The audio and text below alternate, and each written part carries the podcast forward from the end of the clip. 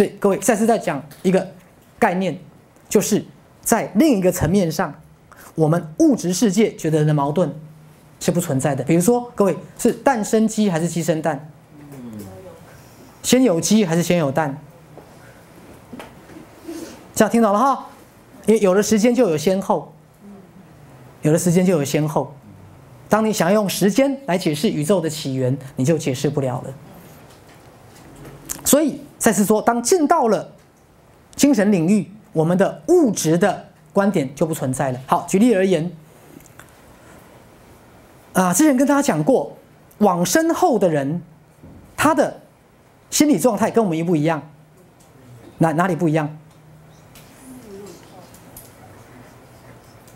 我们的自我意识。变成了他们的潜意识，而现在我们被认为我们潜意识的自己变成了他们的主要意识。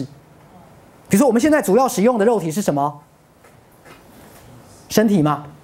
而往身后的人主要使用的身体是什么？灵体或星光体吗？那往身后的人经验的时间跟我们一不一样？不一样。好，他的那个领域跟我们的时间是不一样。我们的时间是一分一分一秒一秒。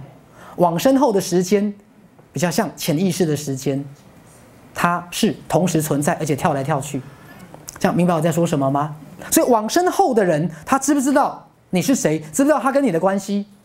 知道。可对他而言，他好像做了一个梦，梦到曾曾经当过你的爸爸。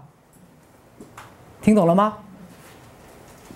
就像我们在回想我们的潜意识，因为我们现在主要是用自我意识在运作。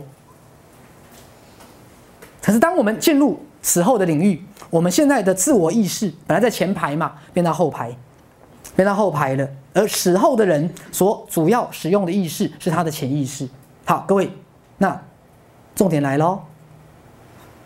如果你们想把自己修炼的好一点，死亡之后不要老是找不到路。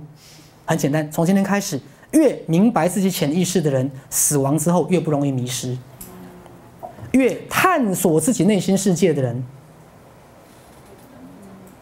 你在往生之后，你会越清楚明白。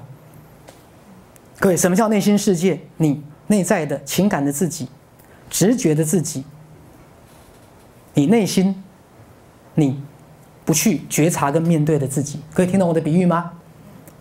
好，还是你每天都只关心柴米油盐酱醋茶，你很少关心你的内心世界。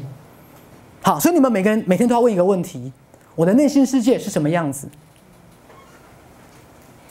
我能多觉察到我的内心世界，因为当你越觉察你的内心世界，往生之后你就越能够自在跟自主。